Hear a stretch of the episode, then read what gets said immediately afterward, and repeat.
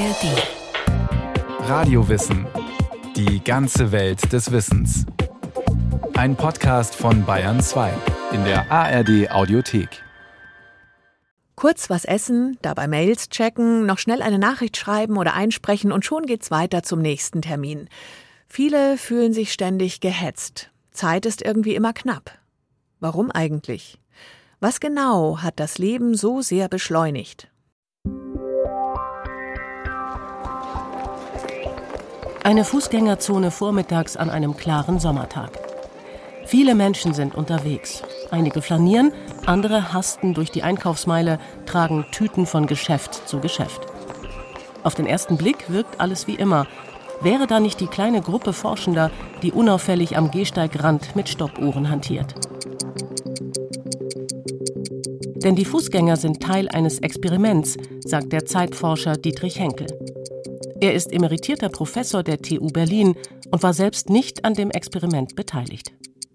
Da haben sie bestimmte Straßen in den Innenstädten ausgewählt und haben tatsächlich gemessen, wie schnell die Leute bestimmte Strecke zurücklegen. Das haben sie mit einer Vielzahl von Leuten gemacht und dann eben die Durchschnittsgeschwindigkeit daraus berechnet. Die Messung der Gehgeschwindigkeit war Teil eines größeren Projekts. Ein Forschungsteam um den amerikanischen Sozialpsychologen Robert Levine wollte wissen, wie sich das Lebenstempo in Städten weltweit unterscheidet. Dafür reiste das Team in 31 Länder, um mehrere Indikatoren zu erheben. Neben der Gehgeschwindigkeit ermittelten sie auch, wie lange es in einem Land dauert, eine Standarddienstleistung zu erbringen. Und es war bei ihm der Verkauf einer Briefmarke. Das Forschungsteam überprüfte auch, wie genau die Uhren in der Öffentlichkeit gehen. Das werteten sie als Indiz für Pünktlichkeit und Zeitspannen, die toleriert werden. Heute dürfte dieser Indikator veraltet sein. Weil die öffentlichen Uhren verschwinden zunehmend aus dem öffentlichen Raum. Also es gibt sie immer weniger, weil jeder das Handy in der Tasche hat und an Fahrplan, Anzeigen und so weiter und so fort ist immer die Zeit auch angezeigt und wesentlich genauer.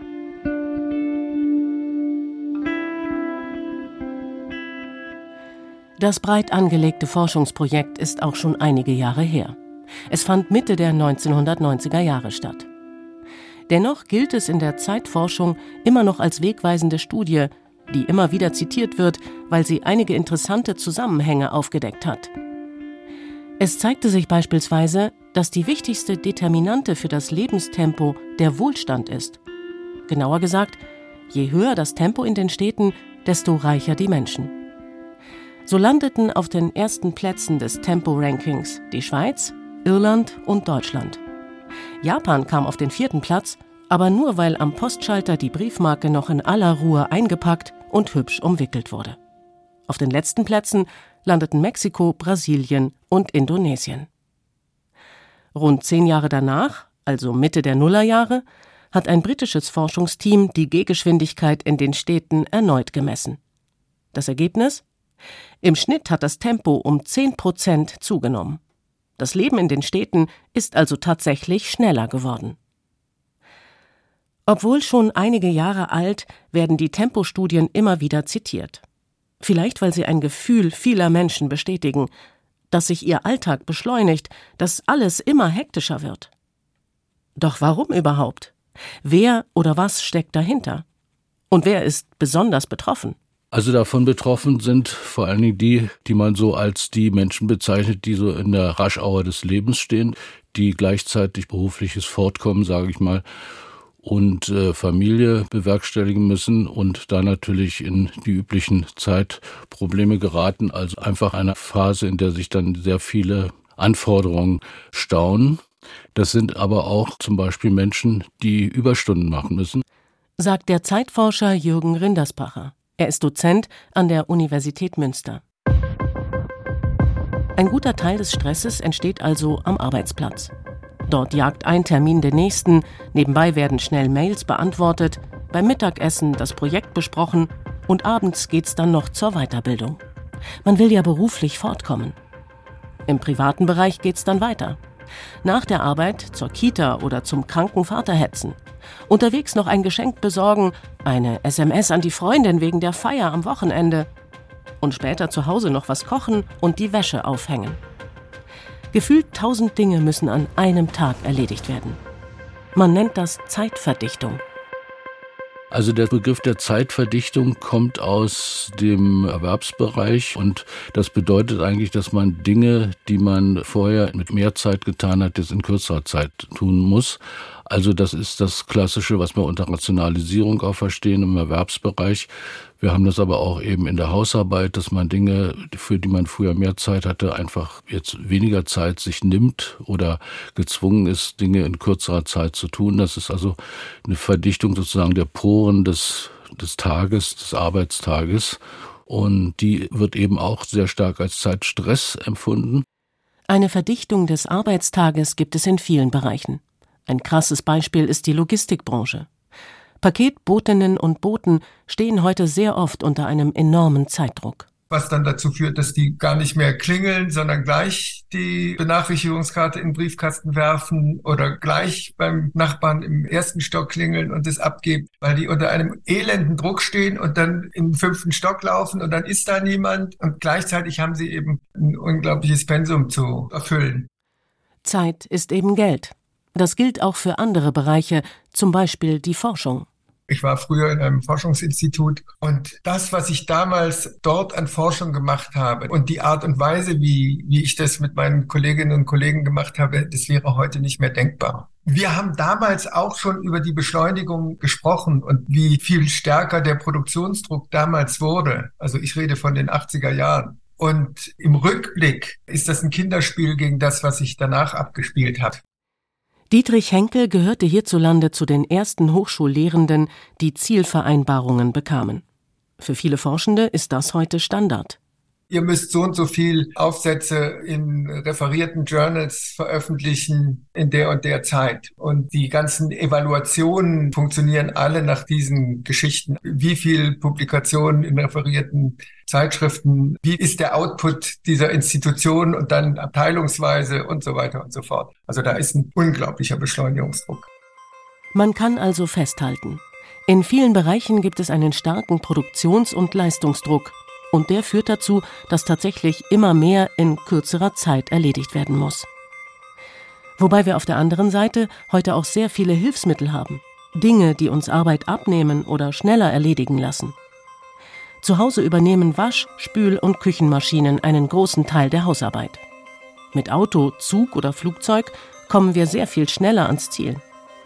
Und dank Computer und Internet können wir binnen Sekunden E-Mails schicken komplizierte Berechnungen anstellen oder ganze Bibliotheken durchforsten. Im Prinzip sparen wir also jede Menge Zeit und haben trotzdem keine.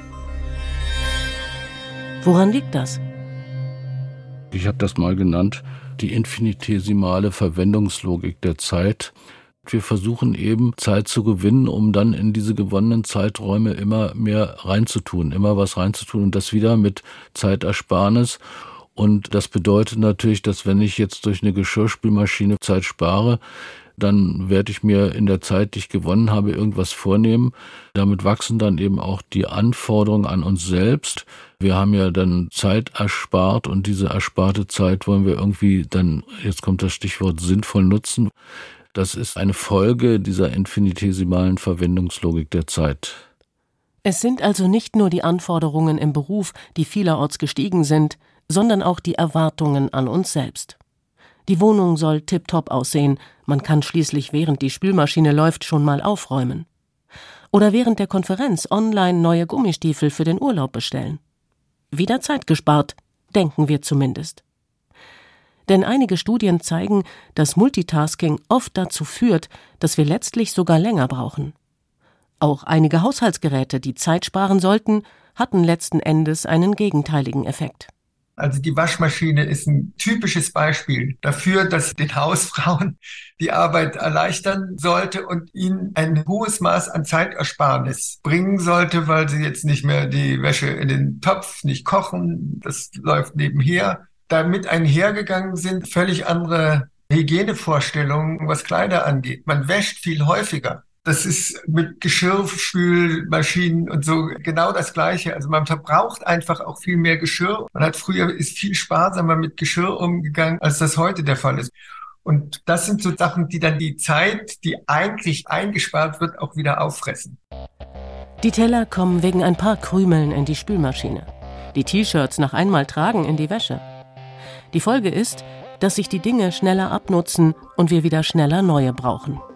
Ein durchschnittlicher Konsument, eine durchschnittliche Konsumentin kauft heute sehr viel mehr Dinge als in früheren Zeiten, sagt der Arbeitssoziologe Gerhard Bosch. Er ist Professor an der Universität Duisburg-Essen. Man kauft nicht mehr das Porzellan und die Möbel fürs Leben, wie das früher mit der Aussteuer war, sondern das wird mehrfach im Leben, wird da neu gekauft. Das liegt zum Teil auch daran, dass die Dinge nicht so lange halten. Für ein zehn Jahre altes Handy gibt es oft keine Ersatzteile mehr. Das Fernsehgerät braucht einen neuen technischen Standard, also muss ein neues her. Und eine kaputte Uhr zu reparieren lohnt sich oft gar nicht. Eine neue zu kaufen ist günstiger und dauert auch nicht so lang. Heute bestellt, morgen geliefert, in einigen Städten sogar noch schneller. Amazon wirbt damit, in einer Stunde irgendwas auszuliefern. Und diese Erwartung, wir kriegen alles sofort oder ganz, ganz schnell, das ist einerseits nachfrageseitig bestimmt, aber andererseits auch angebotsseitig, wo die Wettbewerber dann sagen, aber wir sind noch schneller. Und das paust sich dann auch durch auf die prekären Beschäftigungsverhältnisse der Fahrer. Man kann natürlich sagen, das mache ich nicht mit. Man kann schließlich die Küchenmaschine auch reparieren lassen. Warten, bis der Pullover deutlich müffelt, bevor er in die Wäsche kommt. Und erst neue Hosen kaufen, wenn die alten durchgescheuert sind. Aber das machen eher wenige.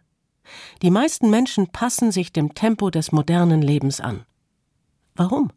Der Mensch ist ja ein Herdentier, sag ich mal ganz einfach, und wissenschaftlich ausgedrückt wäre das der soziale Vergleich. Der Nachbar hat so tolle Möbel, die Schwester schon wieder neue Klamotten, und der Sohn will, wie sein bester Kumpel, auch mal nach Spanien fliegen. Das alles auszusuchen, zu vergleichen, zu probieren, zu bestellen und vielleicht zu retournieren, kostet Zeit. Wobei man den Stress im Privaten noch selbst dosieren kann. Anders ist das im Erwerbsleben.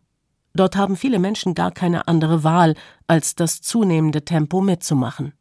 Die wollen ihren Lebensunterhalt verdienen. Die Miete muss bezahlt werden. Man will vielleicht noch mehr. Man hat eine Familie. Man will auch seine Fähigkeiten nutzen. Und das kann man eigentlich nur innerhalb des Systems. Außerhalb des Systems können das ein paar Künstler machen. Ein paar Aussteiger, die aber massive Einbußen des Lebensstandards dafür in Kauf nehmen. Deshalb machen viele das zunehmende Tempo mit. Sie hetzen durch den Alltag, versuchen Schritt zu halten, vielleicht sogar die Nase vorn zu haben im kollektiven Wettlauf gegen die Zeit. Auch wenn es einem hin und wieder so vorkommt, als finde das Rennen im Hamsterrad statt. Aber wer dreht dieses Rad eigentlich immer schneller? Was beschleunigt unser Leben? Warum muss oder will man immer mehr erledigen? Um das zu verstehen, hilft ein Blick zurück in die Geschichte. In früheren Jahrhunderten gab die Natur den Rhythmus vor, und der war deutlich langsamer. Gesät wurde im Frühjahr, geerntet im Herbst, wenn das Korn reif war. Beschleunigen ließ sich das nicht. Es gab sicherlich auch damals stressige Phasen, aber auch Zeiten der Muße. Auch die Arbeiter in den Manufakturen hatten immer ihre Pausen, weil die Produktion hing ja von Windkraft und von Wasserkraft ab und das lief nicht kontinuierlich. Das hat sich aber dann natürlich geändert mit der Industrialisierung. Die Industrialisierung begann vor gut 250 Jahren. Damals fingen die Menschen an, Dinge mit Hilfe von Maschinen herzustellen. Anfangs waren das automatisierte Webstühle. Nach und nach gab es immer mehr Maschinen und automatisierte Abläufe. Das veränderte die Art zu arbeiten grundlegend. Es wurden große Fabriken gebaut und der eigentliche Durchbruch kam mit der Dampfkraft und der Elektrizität, weil mit diesen Energiequellen konnte man sicherstellen, dass kontinuierlich auch rund um die Uhr und ohne große Ausfälle produziert wurde. Statt der Natur gaben nun Maschinen den Takt vor. Und der war anfangs gnadenlos. Der Zwölf-Stunden-Tag war üblich, die Sechs-Tage-Woche, auch am Sonntag wurde am halben Tag noch gearbeitet, es gab keine bezahlten Feiertage, Urlaub eh nicht. Und noch etwas anderes half, die Arbeit in den Fabriken zu organisieren. Eine Erfindung, die unser modernes Leben im wahrsten Sinne des Wortes einläutete. Die Uhr. Erste Exemplare gab es schon im Mittelalter. Aber mit der Industrialisierung bekamen sie eine deutlich größere Bedeutung für jeden und jede Einzelne. Denn damit konnte man zum Beispiel feste Zeiten für Arbeitsbeginn und Ende vorgeben. Damals eine neue Erfahrung für die Menschen. Das war zunächst ein sehr großes Problem. die Arbeitsbevölkerung in Richtung Pünktlichkeit zu erziehen, dass sie dann auch pünktlich zur Arbeit kamen, dass sie dann in bestimmten Zeiten auch bestimmte Dinge erledigt haben und so weiter. Das ist ein großer kollektiver Sozialisationsprozess geworden, die Umerziehung ganzer Kulturen, kann man sagen, eben hin zu einer industriellen Zeitkultur. Und dann wird die Uhr zu einem Ordnungssystem. Bevor Uhren den Takt vorgaben, traf man sich zur Zeit der größten Mittagshitze oder vor Sonnenuntergang. Pünktlichkeit war da Ansichtssache. Man wartete halt. Die Uhren veränderten das Erwerbs, aber auch das soziale Leben. Man konnte sich nun zu einer bestimmten Zeit treffen. Wobei anfangs noch jeder Ort seine eigene Uhrzeit hatte, die sich nach dem Stand der Sonne richtete. Ende des 19. Jahrhunderts wurde das vereinheitlicht. Das Deutsche Kaiserreich schloss sich der mitteleuropäischen Zeitzone innerhalb der Weltstandardzeit an. Im Gesetzesblatt hieß es Wir, Wilhelm, von Gottes Gnaden deutscher Kaiser, König von Preußen, verordnen im Namen des Reichs, die gesetzliche Zeit in Deutschland ist die mittlere Sonnenzeit des 15. Längengrades östlich von Greenwich. Hintergrund dafür waren die Eisenbahnfahrpläne. Damals war sonst in jeder Stadt eine lokale Zeit. Und dann kann man natürlich die, die Fahrpläne nicht vernünftig aufeinander abstimmen. Und deshalb wurde die Eisenbahnzeit eingeführt, um in größeren Räumen eine Standardzeit zu haben, um das zu verbinden. Mit der Eisenbahn wurden damals zunehmend auch Waren und Güter transportiert. Es lohnte sich deshalb bald, größere Fabriken zu bauen, um mehr zu produzieren und die Waren anderswo zu verkaufen. Das veränderte wiederum die Arbeitsweise. Die Effizienz nahm zu und gleichzeitig auch die Geschwindigkeit.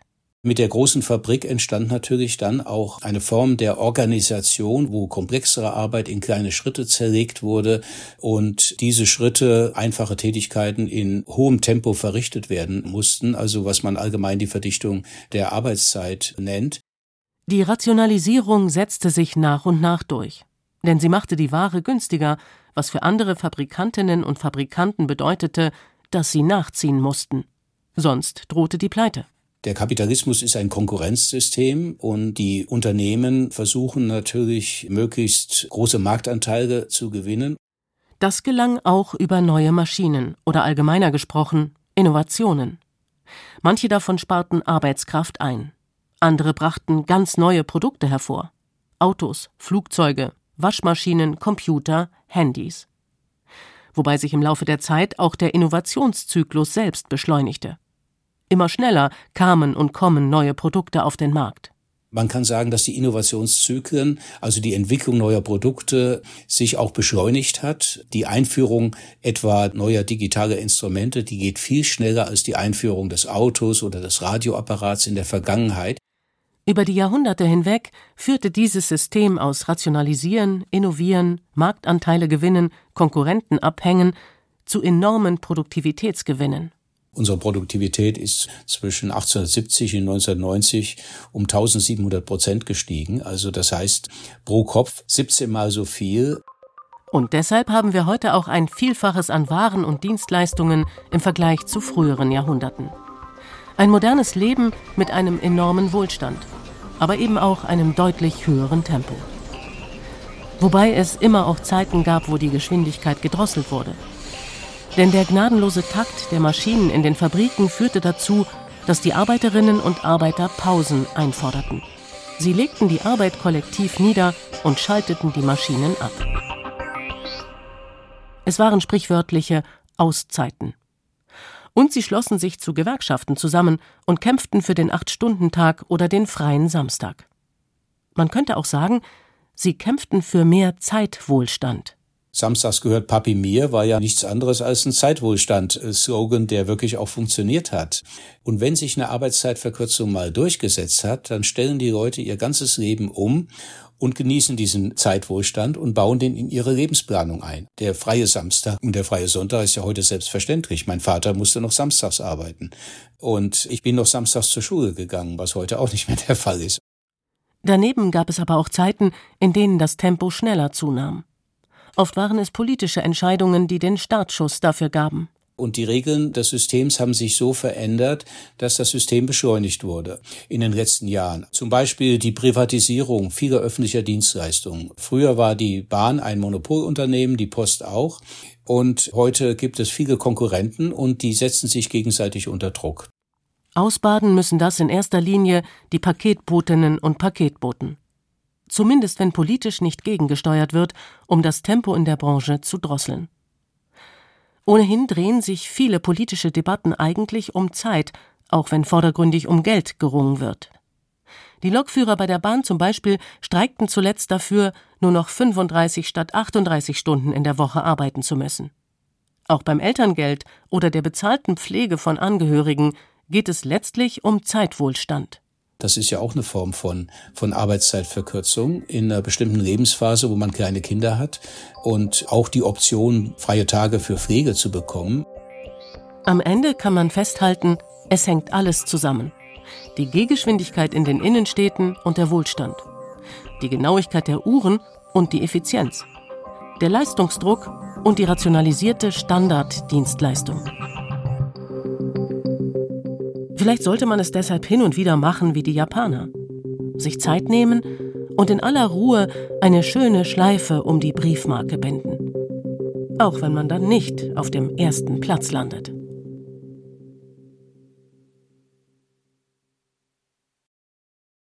Zeit kann man eben nicht wirklich sparen. Wie der Kapitalismus das Leben über die Jahrhunderte immer schneller gemacht hat. Ein Radiowissen von Maike Broska. Wir hätten da noch mehr. Zum Beispiel auch eine Folge über die ersten Maschinen zu Beginn der Industrialisierung oder über den Leistungsdruck in unserer Gesellschaft. Finden Sie, findet ihr alles in der ARD Audiothek und überall, wo es sonst Podcasts gibt. Und mehr Infos zu diesem Stück bekommen Sie, bekommt ihr in den Show Notes.